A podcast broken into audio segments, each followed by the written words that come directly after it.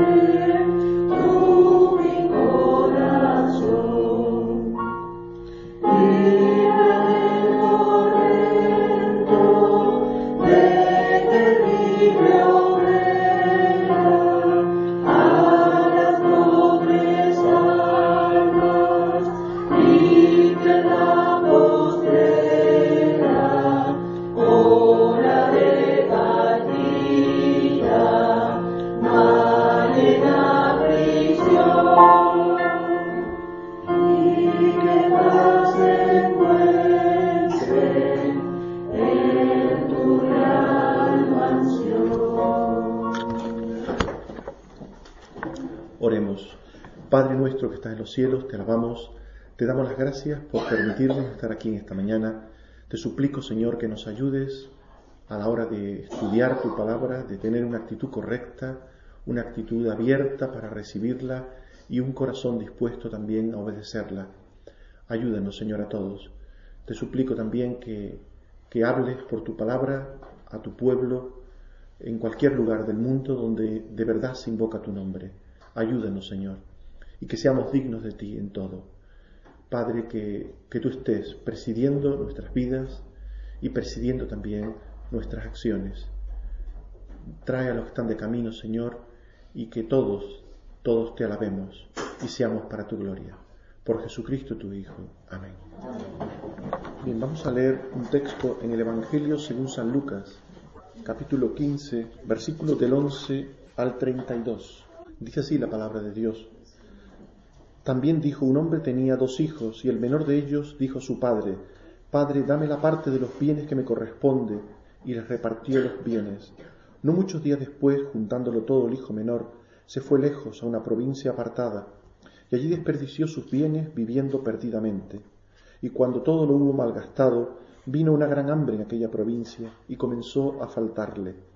Y fue y se arrimó a uno de los ciudadanos de aquella tierra, el cual le envió a su hacienda para que apacentase cerdos. Y deseaba llenar su vientre de las algarrobas que comían los cerdos, pero nadie le daba. Y volviendo en sí dijo, ¿cuántos jornaleros en casa de mi padre tienen abundancia de pan? ya soy digno de ser llamado tu hijo, versículo 19, ya no soy digno de ser llamado tu hijo, hazme como uno de tus jornaleros. Y levantándose vino su padre, y cuando aún estaba lejos lo vio su padre, y fue movido a misericordia, y corrió y se echó sobre su cuello y le besó. Y el hijo le dijo, Padre, he pecado contra el cielo y contra ti, y ya no soy digno de ser llamado tu hijo. Pero el padre dijo a sus siervos, sacad el mejor vestido y vestidle, y poned un anillo en su mano y calzado en sus pies, y traed el becerro gordo, y matadlo, y comamos y hagamos fiesta, porque este mi hijo muerto era y ha revivido, se había perdido y es hallado, y comenzaron a regocijarse.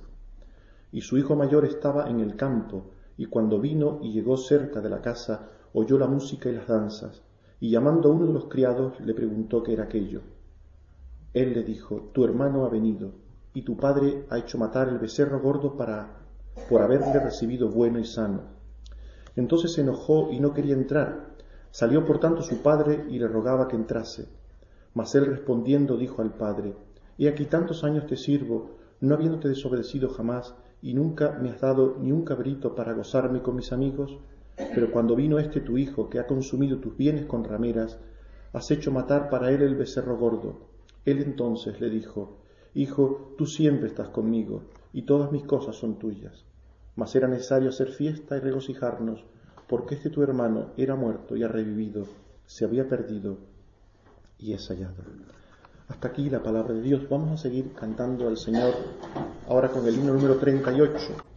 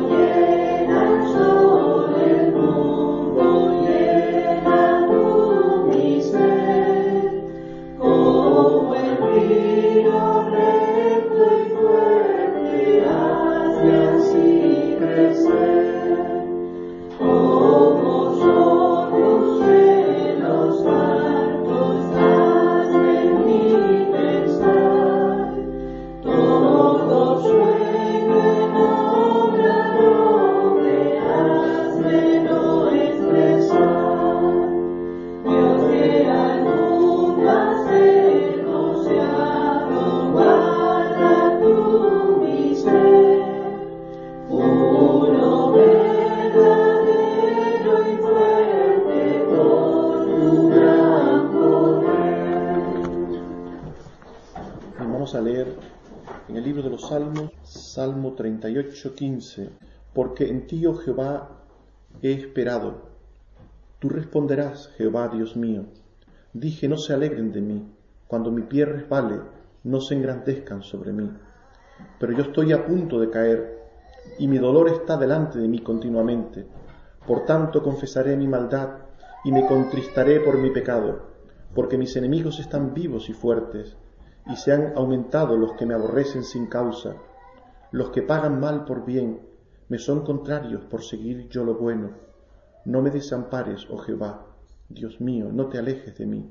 Apresúrate a ayudarme, oh Señor, mi salvación.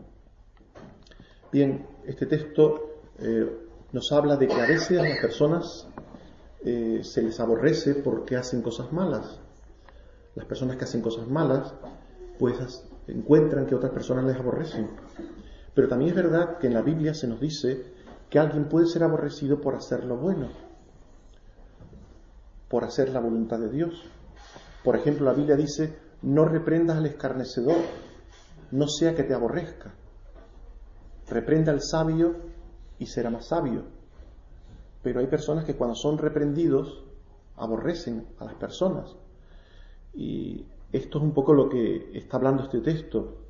Eh, el, salmista está hablando de personas que aborrecen a los creyentes por hacer el bien, por hacer lo bueno. Eh, dice aquí, me son contrarios por seguir yo lo bueno. Me me son contrarios por seguir yo lo bueno. Versículo 20. ¿Es posible que alguien pueda aborrecer a una persona por hacer lo bueno? Pues sí, tristemente. Tristemente encontramos en la Biblia que eh, se puede aborrecer a alguien por hacer lo bueno. Porque cuando alguien hace lo bueno, se convierte en una especie de conciencia, conciencia viva, para otras personas que hacen lo malo. Y no pueden soportar tener a alguien que les está recordando con su comportamiento justo y recto el mal que ellos hacen. Pero eh, este texto lo que nos está mostrando es que independientemente de la causa por la que en algún momento de la vida nos aborrezcan las personas, tenemos que seguir confiando en Dios. Siempre tenemos que confiar en Dios. Siempre tenemos que tener nuestra mirada puesta en Dios. Él es quien nos responderá. Él es quien nos ayudará en nuestros problemas. como dice aquí, mis enemigos están vivos y fuertes y se han aumentado los que me aborrecen sin causa, dice el versículo 19, los que me aborrecen sin causa. Pero con todo el salmista dice, no me desampares, oh Jehová, Dios mío, no te alejes de mí. Por tanto, siempre tenemos que confiar en Dios en cualquier momento de la vida, aunque nos aborrezcan sin causa, que puede haber algo más injusto que eso, que nos aborrezcan sin causa. Si hacemos lo malo y nos aborrece, si infringimos la ley y nos meten una multa, pues de alguna manera nos lo merecemos, ¿verdad? Pero cuando es sin causa, qué terrible, ¿verdad? Qué terrible y qué dolor y qué pena. Pero dice el texto eh, que tenemos aún en esos momentos que seguir mirando al Señor. Bien, los niños pueden ir a, sus clases con sus maestros. Nosotros vamos a estudiar en el texto que hemos leído de Lucas 15, un texto que hemos traído aquí muchas veces, muchas ocasiones, porque este es un pasaje fundamental del Evangelio para entender lo que es no solo la salvación de Dios, sino las circunstancias que tienen que darse en la vida de las personas para que esa salvación se produzca. Y también es un texto que nos ayuda a entender eh, algo que tiene que ver con la, con la casa de Dios, con, el lugar donde están viviendo aquellos que son redimidos, eh, esa dinámica que, que hay en la casa de Dios entre el Padre, los hijos, entre aquellos que son hijos de Dios y aquellos que son hermanos también los unos con nosotros. Este texto, el texto de la parábola del Hijo Pródigo, eh, es un texto que eh, de los pasajes del Evangelio, juntamente con otros, como aquel de, aquellos deudores, recuerdan los dos deudores, aquellos que son perdonados, pero que uno le coja al otro por el cuello. Pues hay pasajes que son fundamentales para entender eh, el Evangelio de la salvación de Dios. Obviamente, como siempre, el contexto de los pasajes es fundamental para entenderlos y el contexto de este pasaje tiene que ver con eh, la permanente eh, discordia que existía entre Jesús y los fariseos, que eh, no entendían cómo Jesús trataba a los publicanos, a las rameras y a otras personas que venían arrepentidos a él. Los fariseos no entendían esto, acusaban a Jesús de ser amigo de pecadores, de publicanos y pecadores, de comer con ellos, eh, y estaban permanentemente en discordia con Jesús con respecto a su forma de, entender el Evangelio, de entender la relación entre el pecado y Dios. Y Jesús, eh, antes de esta parábola, va a hablar de otras dos parábolas que es la de la oveja perdida y de la moneda perdida. Y va a crear con ello el contexto adecuado, el marco adecuado, para que puedan entender lo que él quiere decir con la parábola del hijo pródigo. Y es la permanente perdición del ser humano. El ser humano está perdido. Y es Dios quien busca al ser humano.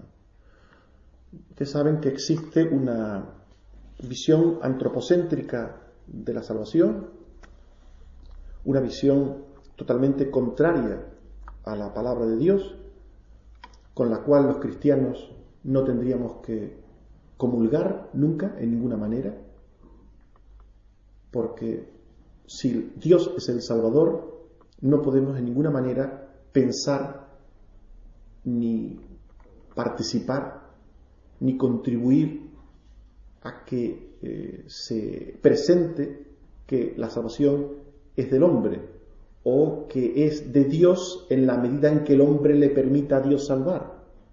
Y Jesús deja claro aquí que el hombre está perdido, como una oveja perdida. Y que el hombre está perdido como una moneda que está perdida.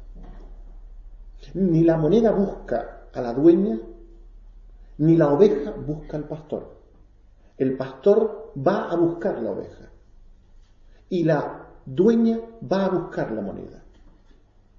En la visión eh, antropocéntrica, llamada pelagianismo en el caso del catolicismo romano o arminianismo en el caso del mundo evangélico, es la oveja la que busca al pastor y es la moneda la que busca a la dueña. Es así, hermanos. Tal como se presenta el Evangelio, es así. Personas que buscan a Dios, personas que eh, encuentran a un Dios perdido, a un Dios extraviado, y ellos son los que se encuentran con Él. Pero Jesús insiste que no es así. Y para ello va a dar otra parábola más, la parábola del Hijo Pródigo. Hay una oveja perdida, el pastor va a buscarla, hay una moneda perdida, la mujer barre la casa y mueve todo en la casa para buscarla, y hay un hijo perdido, un hijo perdido. Y bueno, en este contexto eh, es que tenemos que entender la parábola del Hijo Pródigo, la perdición del ser humano y cómo Dios tiene que eh, actuar, producir cosas en el corazón del hombre para que se produzca un encuentro de salvación. Ahora, este texto del Hijo Pródigo no solamente nos habla de la salvación en general, sino también nos habla de otra cosa más, y es algo que el Señor quería decirle a los fariseos. Y es que una vez que los que han sido encontrados por Dios están en su casa, eso no significa que vayan a estar allí siempre. Tristemente, los que han sido encontrados una vez, cual ovejas o cual monedas, pueden volver a perderse. Esto es lo triste del ser humano. El Señor nos encontró un día Dejó 99 ovejas para ir a buscarnos. Dejó todo lo suyo para ir a buscarnos. Barrió la casa hasta encontrar la moneda. Ya estamos con Él. Qué bien. Ya estamos con Él para siempre jamás. Pues no. Tristemente, los hijos también se pierden. Los hijos también. No solamente se pierden las ovejas, cada cual se apartó por su camino, dice la Biblia, mas Dios cargó en él, en Jesucristo, el pecado a todos nosotros. No solamente se pierden las ovejas y las monedas, no solamente se pierden el ser humano en su condición natural, sino que aún los propios hijos de Dios, las propias personas que ya están en la casa del Padre, que ya han sido alcanzados por Dios una vez, pueden perderse, pueden volverse atrás, pueden entrar en dinámicas de vida horrorosas. Pueden hacer cosas cual ni aún se nombran entre los gentiles, cual ni aún se nombran entre las personas que no son cristianas y que nunca llegarán a ser cristianas. Hay personas que nunca llegarán a ser cristianas y tienen una conducta mejor que la de muchas personas que, habiendo sido cristianos, habiendo estado un tiempo en la casa del Padre, al presente están comiendo algarrobas y apacentando cerdos. Comiendo algarrobas y apacentando cerdos. Indicando que al presente el estado de esas personas que un día estuvieron en la casa del Padre, que un día se comportaron como hijos de Dios, hoy al presente se encuentran viviendo perdidamente. Y este es el drama del ser humano. No solamente nacemos perdidos por naturaleza, sino que aún los que estáis aquí, mañana puede suceder que no lo estés y que estés perdido al extremo que no te puedes ni imaginar si no cuidamos ciertas cosas. No tiene que suceder pero podría suceder. Y este texto nos muestra, nos muestra este asunto. Nos muestra, por ejemplo, cómo nadie se va de la casa del Padre de la noche a la mañana. Cómo el que una oveja que ya es oveja de Dios, el que alguien que es hijo de Dios, que está en la casa de Dios, no se va de la noche a la mañana. No, es que un día un cristiano que está bien, haciendo la voluntad de Dios, está eh, en una dinámica de servicio, de compromiso, de fe, de oración, de repente al día siguiente se aleja de los caminos de Dios. Esto no es así. Nadie que es hijo de Dios de repente cambia su condición de hijo de Dios, abandona la casa del Padre y se marcha a una provincia apartada. No. Suele haber previamente un deterioro espiritual, un deterioro moral, unas circunstancias que llevan a esa persona a ir poco a poco deteriorándose. Es como la carcoma de una silla. Un piquetito en una silla no hace que la silla se, se destroce, no hace que la silla se derrumbe. Tiene que haber un deterioro inmenso de la silla de la carcoma. O una persona no se muere porque tenga gangrena en un dedo.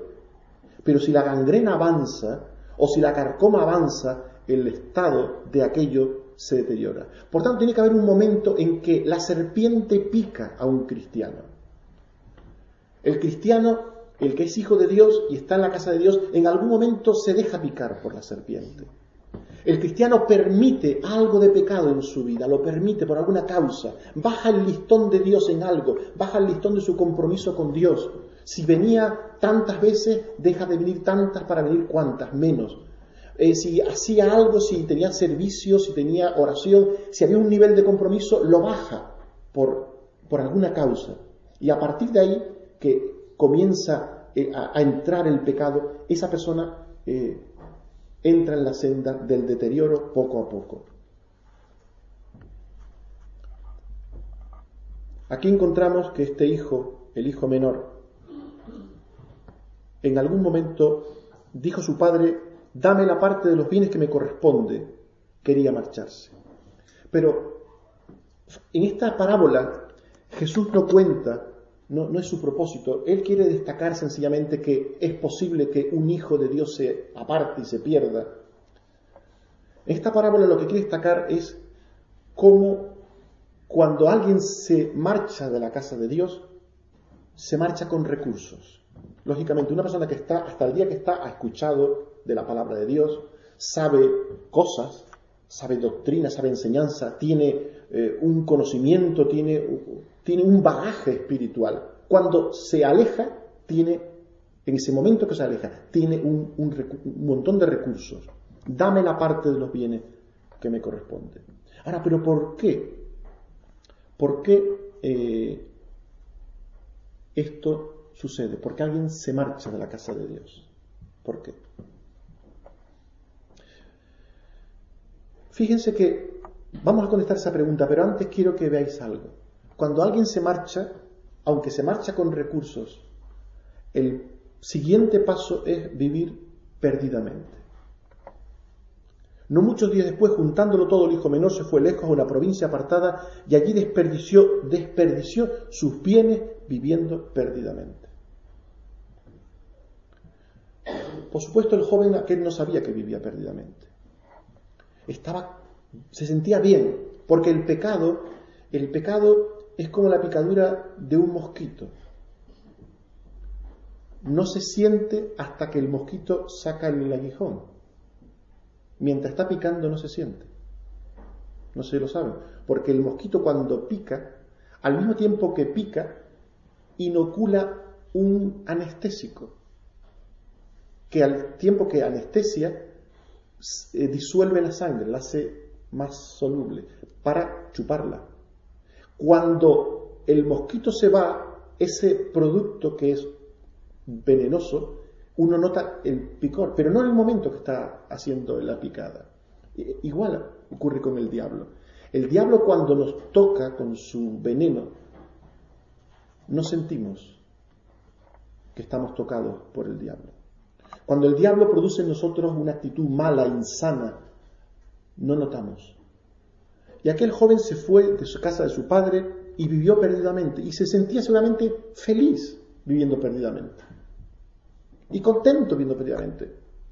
Posiblemente se creía hasta liberado de la rigidez de la casa del padre, de la disciplina, del orden, de tantas cosas que en ese momento consideraba negativas. Cuando alguien se marcha de la casa del padre, tiene que pensar que hay cosas negativas en la casa del padre, obviamente. Pero esas cosas que consideraba negativas no solo lo llevaron a ausentarse, sino que le permitían vivir perdidamente. La misma actitud que lleva a un cristiano a juzgar negativamente a la iglesia, le lleva a vivir perdidamente. Lo mismo que te hace querer alejarte de Dios, te hace bajar el listón de la moral y de la ética y vivir de cualquier manera. Pero dice el texto que al poco, versículo 14, cuando todo lo hubo malgastado, vino una gran hambre en aquella provincia y comenzó a faltarle. Esos recursos con los que alguien abandona, ese, esa todavía eh, fuerza, todavía eh, capa, esas capacidades, no van a durar siempre. Uno no puede vivir de la renta. Lo que el alimento que tenemos hoy de la palabra de Dios, el poder del Espíritu Santo, la gracia de Dios, no nos va a durar siempre eso se acaba. Y, y dice aquí el texto que comenzó a faltarle. Lo hubo malgastado todo. Todo el conocimiento que alguien adquiere en la casa de Dios sobre lo que está bien, sobre lo que está mal, la doctrina, eso al poco se disuelve, como si fuera una, una niebla, desaparece. dice el texto que se arrimó a uno de los ciudadanos de aquella tierra, quienes se apartan de la casa del Padre no va a tener mejor condición que arrimarse a cualquier cosa. Posiblemente a cosas que antes se criticaban. Posiblemente a cosas que antes se, se consideraban malas o incorrectas. Pero ya en esa situación vemos que da igual. Y aquí ha pasado en gente que se han ido de la casa de Dios, de la doctrina sana, y que han ido a doctrinas y costumbres totalmente contrarias, que criticaban, que criticaban y que condenaban y que les parecía totalmente incorrectas mientras estaban aquí, pero que ahora mismo les da igual. Se, arrimaron a cualquiera. Se arrimaron. Porque desde el alejamiento de la casa de Dios, desde la actitud de perder la, sensibilidad y el, entender lo que está bien y está mal, llega un momento en que la persona da igual. Da igual. Cuando lo hubo malgastado todo, vino una gran hambre en aquella provincia, comenzó a faltarle y se arrimó a uno de los ciudadanos de aquella tierra, el cual le envió a su hacienda para que apacentase cerdos, indicando que esas personas pueden terminar haciendo cosas que son viles ante los ojos de Dios. Saben que los cerdos en la Biblia son animales inmundos y que los judíos no podían comer carne de cerdo. Y lo que está indicando esto de cuidar cerdos no es cualquier cosa, es hacer cosas indignas de un hijo de Dios. Cosas indignas en todos los sentidos, hacer cosas indignas indignas desde el punto de vista de la doctrina, de la enseñanza, de, todos los temas en los que uno tiene que considerar lo que está bien y lo que está mal. Podemos preguntarnos qué fue lo que llevó a aquel joven a irse de la casa del padre. Seguramente, seguramente eh, cuando se fue, si se encontró con alguien en el camino, aquel joven, con la bolsita de recursos que su padre le dio, Seguramente al primero que se encontró, oh, tú no sabes las ganas que tenía de irme a la casa de mi padre, porque mi padre seguramente empezó a criticar del padre de la casa, porque aquello, seguro que tuvo que, una persona que se está marchando de un lugar, no puede hablar bueno de aquel lugar, porque si en ese momento tuviera una actitud buena, se quedaría. Pero ¿qué diría aquel joven en aquel momento cuando se marchó? ¿Qué diría con los que se encontraba por el camino? Camino, alejándose cada más de la casa del padre, ¿Qué diría con los que se encontraba? Oye, pero tú, tú no eres el, hijo de allí, de aquella casa, y tú, ¿y a dónde vas? ¿Y, por qué te vas? Oh, ¿Creen que diría algo bueno? ¿Piensan ustedes que diría algo bueno? El ser humano necesita legitimar sus conductas. El ser humano no solamente hace lo que está mal, sino que lo necesita legitimar. Es una cuestión psicológica. Cuando Adán peca, Y Dios le pregunta, dice, la mujer que me diste, ¿la culpable era la mujer? No era él. Y siempre para legitimar la conducta hay que echar la culpa a otro, a otro, aunque sea Dios mismo. La mujer que me diste, estaba echando a Adán la culpa a Dios. ¿Es posible que el ser humano le eche la culpa a Dios? Pues sí, sabemos, todos los días se le echa la culpa a Dios.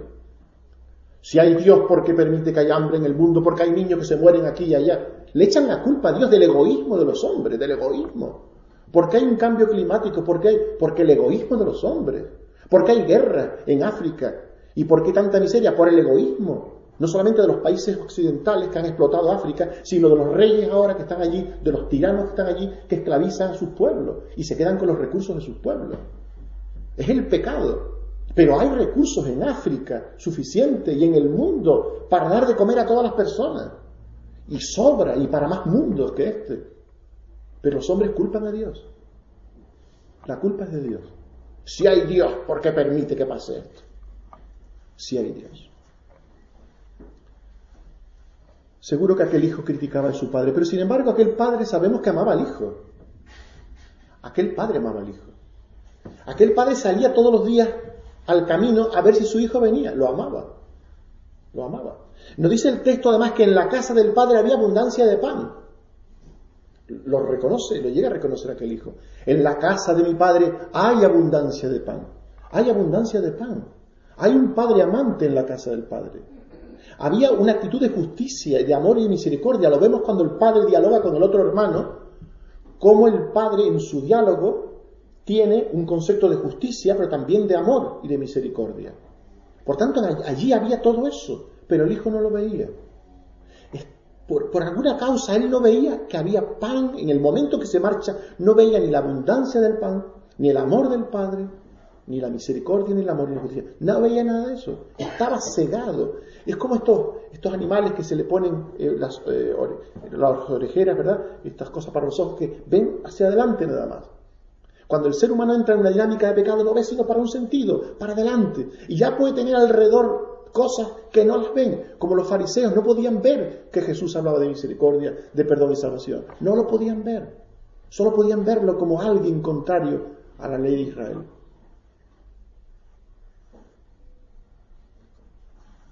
Claro que en la casa del Padre había cosas también, tenemos que reconocer, que eran, había una, una cosa negativa, había en la casa del Padre. Ahora la pregunta, ¿era responsabilidad del Padre o esto era parte de la casa del Padre? Porque fíjense que a veces las personas que se marchan confunden las actitudes institucionales con las actitudes individuales de las personas. Es decir, una iglesia es mala, o una casa, la casa del Padre es mala, cuando institucionalmente enseña cosas malas, desde el púlpito, desde el pastor, desde la, autoridad que tiene que enseñar, transmite cosas malas a las personas. Pero no porque hayan personas que tengan conductas individuales negativas. En la casa del Padre, de este Padre, había algo que era negativo. Había un, hermano, el otro hermano tenía una actitud muy negativa. Estaba allí, claro que estaba allí. Cuando el hijo vuelve, el, aquel que se marcha vuelve, aquel hijo demuestra que tenía una actitud muy negativa. Y estaba allí, era legalista.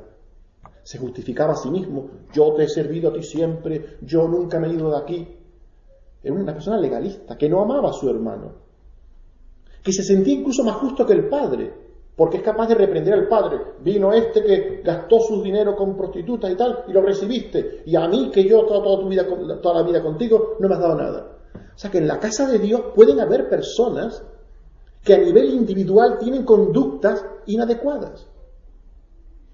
Pero cuidado con confundir las actitudes individuales de las personas con las actitudes institucionales de la iglesia como un cuerpo, como institución. No hay que confundirlas. Esto siempre llevaba a muchas personas a, no entender las cosas. Claro que en aquella casa del Padre había esto. Claro que en el propio grupo de Jesús había un Judas. Y habían también discusiones entre los apóstoles sobre quién sería el mayor. Y Pedro se creía autosuficiente y que podía siempre confesar a Jesús. Pero eran actitudes individuales. El Señor no enseñaba esto. El Señor no enseñaba esto. Aquí pueden haber actitudes individuales malas en alguna persona. Pero no se enseña eso. Aquí no se enseña a tener celos. Si alguien tiene celos, lo tiene de sí mismo, porque no se enseña desde este púlpito a tener celos. Aquí puede haber personas que tengan rencor, pero no se enseña desde aquí a tener rencor. Aquí puede haber personas que tengan doble vida, tengan una vida aquí y otra vida fuera, pero eso no se enseña desde aquí. Aquí hay personas que pueden ser antipáticas o groseras, o personas que pueden ser muchas cosas, pero eso no se enseña desde aquí. Y eso no es responsabilidad de la iglesia. No es responsabilidad del padre que haya un hijo en la casa que sea legalista, que no tenga amor al hermano, que no tenga una actitud de, abrir los brazos al hermano. No, no es responsabilidad del padre. El padre lo que hizo aquel hijo decirle, hijo mío, tú siempre estás conmigo y todas mis cosas son tuyas. Era, necesario hacer fiesta y regocijarnos, porque este tu hermano era muerto y ha revivido, se había perdido y es hallado. El padre le explica, le explica, pedagógicamente le explica a, aquel hermano, le explica lo que él ha hecho, por qué lo ha hecho, y que él también su posición allí la tiene, que no, que no tenga celos, que no va a perder nada. Todo eso lo explica. Pero el padre no era responsable de aquello. Por tanto, el que se marchó, se marchó ignorando que había un Padre que le amaba, había abundancia de pan, había misericordia, justicia y había amor. Si tuvo algún problema con el hermano, no justificaba la marcha, no justificaba la marcha. Hay que tener siempre una actitud, repito, una actitud de diferenciar los comportamientos institucionales, ¿eh? ¿saben lo que quiero decir con esto? De los individuales. Si terminando el culto alguien, uno de ustedes con un hermano discute que fuera de fútbol y tal, y que desde el equipo A del equipo B y se, se enfada, ¿qué culpa tiene esta iglesia? ¿Y qué culpa tiene el pastor de eso? ¿Qué culpa tiene la iglesia y el pastor? ¿Se enseña aquí a hablar de fútbol en la puerta? ¿Enseñamos? Yo les digo, cuando termine el culto, hablad de fútbol. Y si cada uno es un partido, defender la posición de vuestro partido a muerte y si alguien os lleva la contraria, pegarle un golpe. ¿Se dice eso desde aquí? ¿Verdad que no? ¿Qué enseñamos desde aquí? A amar al prójimo, a perdonar, a ser justos, a ser honestos, a tener una visión del Evangelio que glorifica a Dios, teocéntrica, que dé la gloria a Dios, de manera que no nos ensoberbezcamos, que no vayamos por la vida mirando a los demás. Mira, yo, yo me he arrepentido, yo he creído. Aquel no, aquel han hablado tantas veces como a mí y mira, un soberbio no ha creído. Yo, como sé que soy lo que soy por la gracia de Dios, tengo que decir, Señor, yo estoy contigo porque tú me has amado y me has llamado. Y aquel no está porque tú sabes, Señor. Yo, y cuando lo veo, lo tengo que mirar con misericordia. No puedo mirarlo con soberbia, no puedo mirarlo con, autosuficiencia, sino tengo que mirarlo con una actitud de amor, porque sé que es la salvación de Dios, que no depende del hombre, no depende de mí. Por tanto, aquí nos enseñan cosas negativas. En la casa del Padre había pan, abundancia de pan, había amor, había justicia. Con todo el Hijo se fue, se fue. Se fue, gastó todo lo que tenía, voluntariamente, vivió atrapado por el pecado, perdió la cabeza, se arrimó a uno de aquella provincia y se dedicó a cuidar cerdos. No hay, fuera de la casa del Padre, no hay posibilidad de hacer las cosas bien, hermanos. No hay. Nos pueden pintar las cosas como quieran, pero no lo hay. No lo hay. Quien ha estado en un nivel espiritual y de entendimiento de las cosas, si desciende a otro nivel, no tiene posibilidades. No tiene posibilidades. Por mucho que crea y por mucho que de camino hable con la gente y diga yo estoy aquí por esto y no sé El pecado engaña, no olvidéis, el pecado es engaño. Es engaño. El pecado siempre es no solamente engaño, sino es un atentado contra los hombres y contra Dios. He pecado contra ti. He pecado contra el cielo, dirá aquel joven. He pecado contra el cielo, Dios, he pecado contra ti. Todo pecado supone un doble atentado. No solamente contra las personas, también contra el cielo. Toda obra mala de los hombres es un atentado primeramente contra Dios, también contra los hombres. Al final el Hijo volvió, dice el texto. También esto nos muestra Jesús aquí en este texto. Al final el Hijo volvió. No nos dice el tiempo, no nos dice el tiempo. Me gustaría saberlo, sinceramente. No sabemos el tiempo. No sabemos. Pudo ser un año, pudo ser cinco, pudo ser diez. La vida pasa. Y cuando una persona se aparta de la casa del Padre, uno no puede recuperar el tiempo perdido. El tiempo que el joven este empleó en la provincia apartada, gastándolo todo, pasando hambre, deseando comer algarrobas y nadie le daba, cuidando cerdos, no sabemos cuánto fue. Pero ese tiempo es irrecuperable, irrecuperable. Y siempre, siempre ese tiempo supone pérdida. He visto a personas que han estado en los caminos de Dios y que han vuelto al cabo del tiempo y siempre han dejado algo atrás. Han dejado a una mujer, a un marido, a unos hijos, han dejado cosas detrás. Siempre se deja detrás algo, porque no siempre se puede traer. Siempre cuando uno vuelve, vuelve con heridas, con cicatrices. El pecado nunca hace nada bueno por nosotros. Hay, hay gente que son tan necias que creen que se aprende del pecado que de la experiencia mala se aprende. No tenemos que quemarnos para saber que el fuego quema. No tenemos que drogarnos para saber que la droga atrapa a la gente. No hace falta. Hay gente que cree que se aprende. No, yo, gracias a Dios también de eso he aprendido. El pecado nunca nos enseña nada bueno. Nunca. Nunca. Jamás nos enseña nada bueno. Aquel hijo volvió.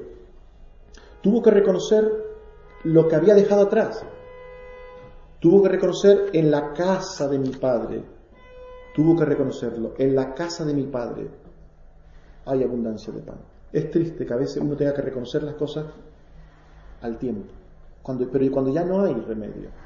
En este caso, Dios no está planteando un caso en el que hubo un reconocimiento a tiempo, pero por lo general no es así. Lo que este texto nos está planteando no es lo general. Tristemente muchas veces las personas cuando reconocen sus errores no hay tiempo de enmendarlo todo o no hay tiempo para arreglarlo todo. Hay cosas que siempre quedan atrás y que son ya irresolubles. En este caso, aquel joven reconoció su error. En la casa de mi padre hay abundancia de pan y yo aquí perezco de hambre. Nadie puede volver a la casa del Padre sin un arrepentimiento genuino. Nadie. Los hombres intentan buscar siempre alternativas entrar por la puerta de atrás, ¿verdad? Usted nunca me a decir, ¿por qué en el caso de las personas que tienen una relación, hoy, mañana tienen otra, otra persona, ¿por qué se dice el dicho ese de que eh, la mujer primera es la sirvienta, la segunda es la señora? ¿No han oído nunca ese dicho? Eso es debido no a que el hombre decida cambiar su actitud eh, de una forma honesta, sino que el ser humano prefiere cambiar sin tener que reconocer sus errores. Se equivocó con una primera y cuando tiene otra intenta cambiar, pero como con esta segunda no tiene que explicar nada, sencillamente cambia. Los errores que cometió no los... Por eso la segunda se puede convertir en una señora. No porque quiera ser una señora, sino porque sencillamente lo que tiene que hacer es no repetir los errores anteriores. Pero no solamente no quiere no repetirlos, si lo, que, lo peor es que no quiere confesarlos y reconocerlos. Porque para eso tendría que hablar con la anterior decir, mira, ya no podemos vivir juntos y tal, pero quiero que sepas que yo me equivoqué en esto, en esto, en esto, en esto, en esto, y ahora que estoy con otra persona no lo voy a hacer. Pero creo que honradamente tengo que decirte a ti que me equivoqué contigo y eso no lo voy a hacer. Contigo ya no, pero no lo voy a hacer con nadie más. Pero el ser humano no es honesto. No es honesto. Por eso es que se da esa paradoja que la gente reconoce en los dichos populares. La primera es la señora, la criada, la segunda la señora. Porque sencillamente lo que se trata es de entrar por la puerta de atrás. Es decir, la puerta, el ser humano lo que quiere es esto, una salida a sus errores en la vida en la que no tenga que dar explicaciones, no tenga que reconocer el pecado. Sencillamente entrar por la puerta grande. Que te saquen como los toreros, a hombros. Y esto no puede ser. El ser humano tiene que reconocer sus pecados. ¿Cuántos jornaleros en casa de mi padre tienen abundancia de pan y yo aquí perezco de hambre? Me levantaré, iré a mi padre y le diré, Padre, he pecado contra el cielo y contra ti. No solo hay que reconocer el pecado, hay que confesarlo. Hay que confesarlo. Hay que confesarlo. Tuvo que arrepentirse de verdad. Tuvo que confesar sus pecados. Tuvo que ver que no era nada. No soy digno de ser llamado tu hijo, dice aquí el texto. Hazme como uno de tus jornaleros. Este es el auténtico arrepentimiento. Las personas que están supuestamente arrepentidas, pero exigen, no están arrepentidas. Un arrepentido nunca exige nada. Una persona que cree que merece el perdón, que merece el ser eh, restituido, no está arrepentido. Hay gente que en las reconciliaciones busca, bueno, te pido perdón, pero también tú me tienes que pedir perdón. Por ejemplo, muy típico de los seres humanos, ¿no? Eso no es así. Eso no es así. Es una cosa que tiene que ver con el ego. Vale, yo, vale, yo soy capaz, quiero, yo te recojo mi parte mano a mano, venga, yo te doy esto, tú me das lo otro. Yo te devuelvo el cinto que te quité y tú me devuelves la, pluma. Pero ah, venga, al mismo tiempo. Eso no funciona así. El que está arrepentido no piensa sino en su pecado. Yo he hecho lo malo, he, he pecado y lo confiesa y no piensa si en la otra parte tiene que pedirle perdón o tiene que reconocer algo.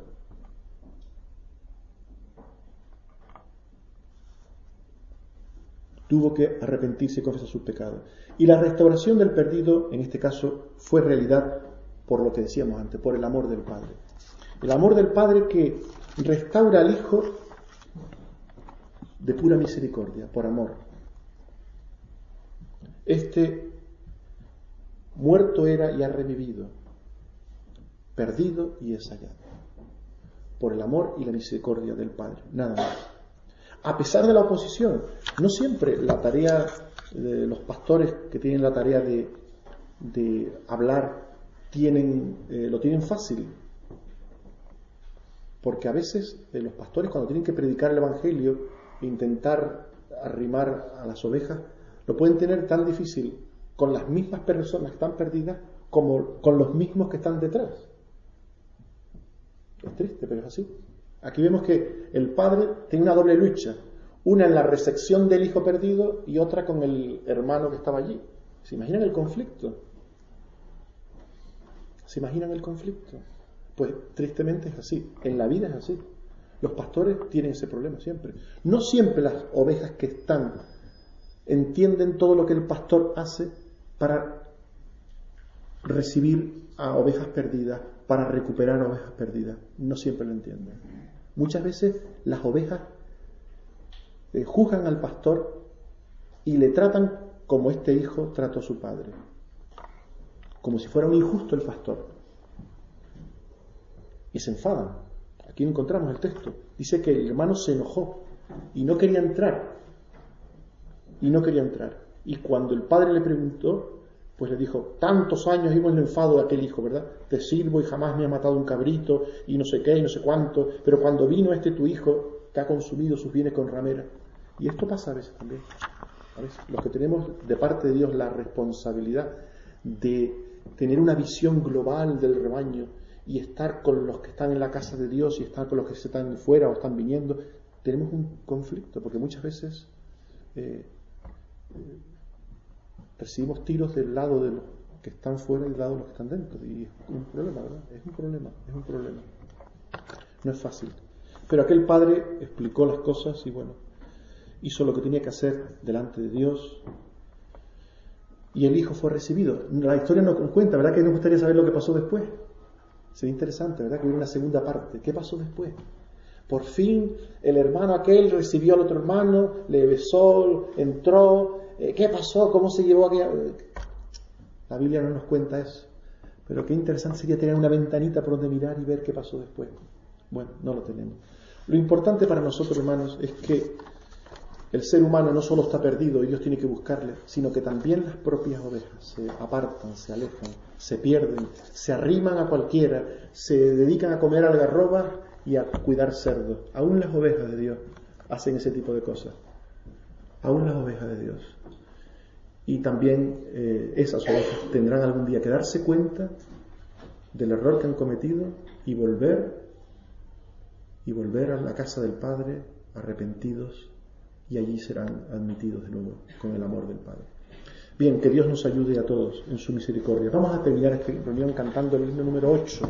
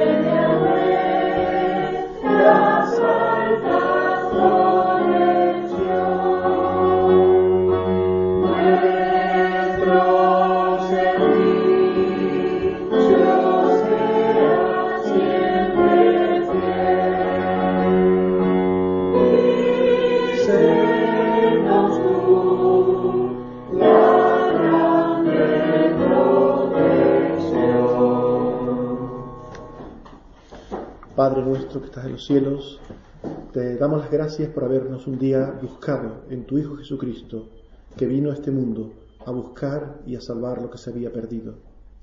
Gracias Señor por ello. Gracias también por la vida eterna, el perdón de pecados, por tantos privilegios, el ser hijos tuyos. Bendito sea Señor. Ayúdanos a no bajar nunca el listón de tus exigencias, a no hacer nunca nada malo que sea un veneno que nos contamine y que nos vaya poco a poco apartando de ti hasta que un día consumemos un alejamiento de tu casa. Líbranos, Señor, de eso. Líbranos, Padre, y ayúdanos a ser fieles en tu casa. Pero no como aquel hermano tampoco legalista, sino estar en tu casa en una actitud igual que la del Padre, una actitud de amor, de justicia, de misericordia, una actitud en la que se pueda rechazar el pecado y al tiempo abrazar al pecador cuando vuelve a ti. Ayúdanos, Señor, a saber entender las cosas y tener una medida justa en todo. Y todo ello, Señor, para tu gloria. Bendice esta iglesia, Padre, y bendícenos en todos los proyectos que tenemos y en todas las cosas que estamos haciendo. Líbranos del mal y del maligno, Señor. Por Jesucristo tu Hijo. Amén. Que el Señor nos bendiga a todos.